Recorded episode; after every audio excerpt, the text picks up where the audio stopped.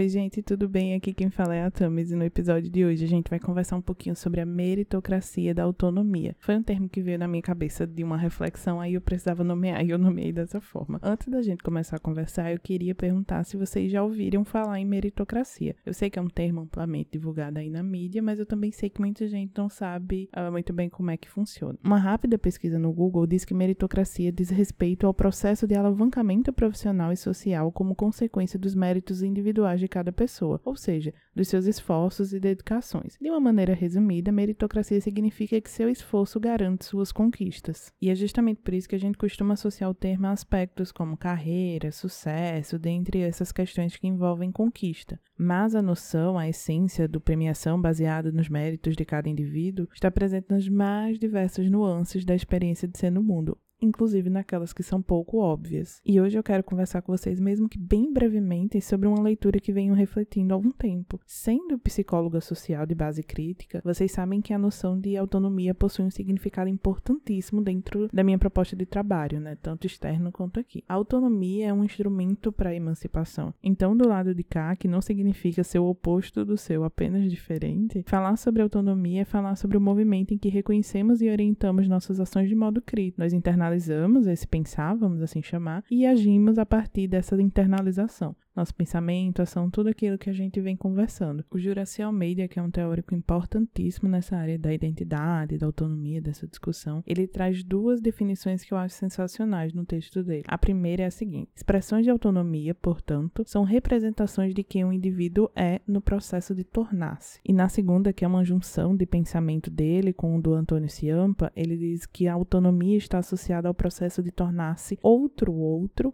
que também sou eu. Então, gente, autonomia é sobre reconhecimento, não só de si, como também do mundo. Mas a gente usa autonomia quase como se fosse um sinônimo de liberdade. Afinal, se a gente for parar para pensar certinho, a autonomia se expressa, dentre outras maneiras, através das escolhas, o que presume aí um certo nível de liberdade, né? Acontece que entre a dinâmica autonomia e liberdade existe um fator que lembramos com a mesma facilidade com que esquecemos, que é a realidade. Nós estamos inseridos e inseridas dentro de uma realidade social. Então, essa liberdade para escolha que a gente sempre fala e representa enfrenta resistências dentro dessa realidade. E é por isso que eu acho importante conversar sobre isso para a gente não acabar reforçando o ciclo da alienação, da falsa ideia que basta fazer uso da autonomia, basta você escolher, basta você agir para o mundo circular, fluir e própria meritocracia é baseado nesse pensamento, né? Por isso que eu usei o termo meritocracia da autonomia. E como eu sempre gosto, eu vou fazer um momentinho de reflexão agora. O querer foi suficiente para você começar a tua carreira? E enquanto vocês refletem, eu quero que vocês percebam um pequeno detalhe. Eu não diminuí a importância dos seus esforços, tá?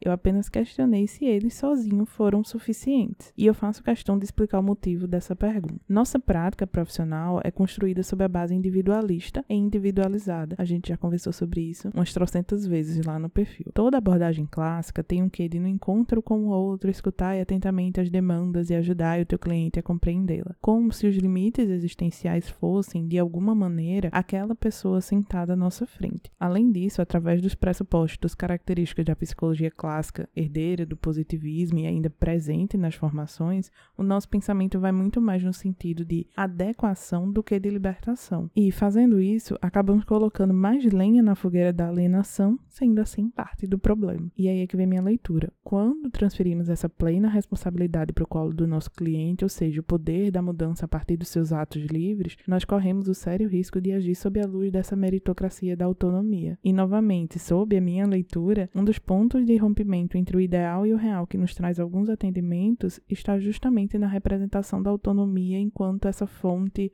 única de poder infinito, sabe? Aí a gente para e pensa. Primeiro, porque ela não é essa fonte única de poder infinito.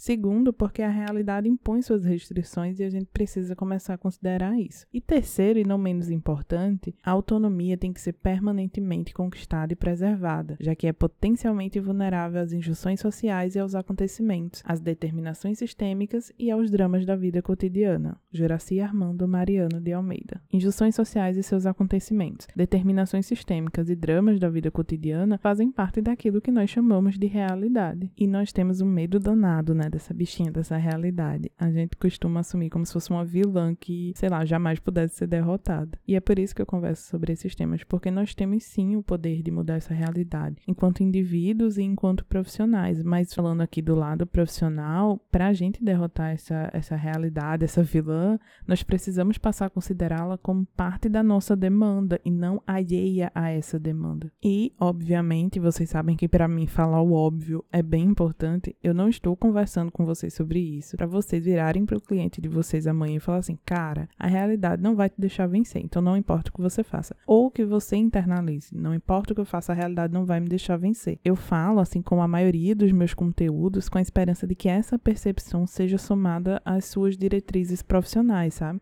tanto quanto você usa a aceitação incondicional, ou a transferência, ou o sistema de crenças, enfim, que se some aquilo que você é enquanto profissional. Porque tão importante quanto você saber os critérios diagnósticos do DSM ou lá o número da CID de alguém, é você compreender a realidade em que aquela pessoa está inserida, sabe? E para além do que entender o que é desigualdade social, o que é homofobia, o que é racismo, entender o conceito, mas entender, como eu sempre falo, as pequenas nuances dessa realidade, entender o que aquilo realmente significa. E como eu disse, essa vai ser uma conversa meio breve, é a nossa primeira conversa aqui, mas eu queria terminar esse papo deixando para vocês um trecho de uma leitura do Axel e do Joe, que são dois teóricos importantes dessa área da autonomia, que eu acho massa a mensagem e eu também acho que deixa uma reflexão bastante poderosa pra gente. Eles dizem o seguinte: a autonomia não se confunde, portanto, com processos de autoengano e alienação, de exacerbação de si sem consideração aos limites da sociabilidade e às determinações existenciais. Não é, pois, um exercício espontâneo da vontade, como sugerem as concepções individualistas, mas vincula-se a relações intersubjetivas e a arranjos sociais que possibilitem aos sujeitos formas de autorrelação positiva. A autonomia, a capacidade real e efetiva de desenvolver e buscar sua própria concepção de vida vida digna e válida requer também recursos e circunstâncias sociais necessários para que um indivíduo seja realmente capaz de conduzir a vida que determinou como digna de valor. E é isso, gente. Como eu venho conversando com vocês, é o primeiro episódio do primeiro texto. A gente vai ter mais episódios soltos de podcast, enfim. Não esquece de ir lá na plataforma, não esquece de assinar a nossa newsletter, porque aí quando tiver uma nova atualização de texto de episódio, você já recebe no seu e-mail, tá bom? Então é isso e vejo vocês na próxima.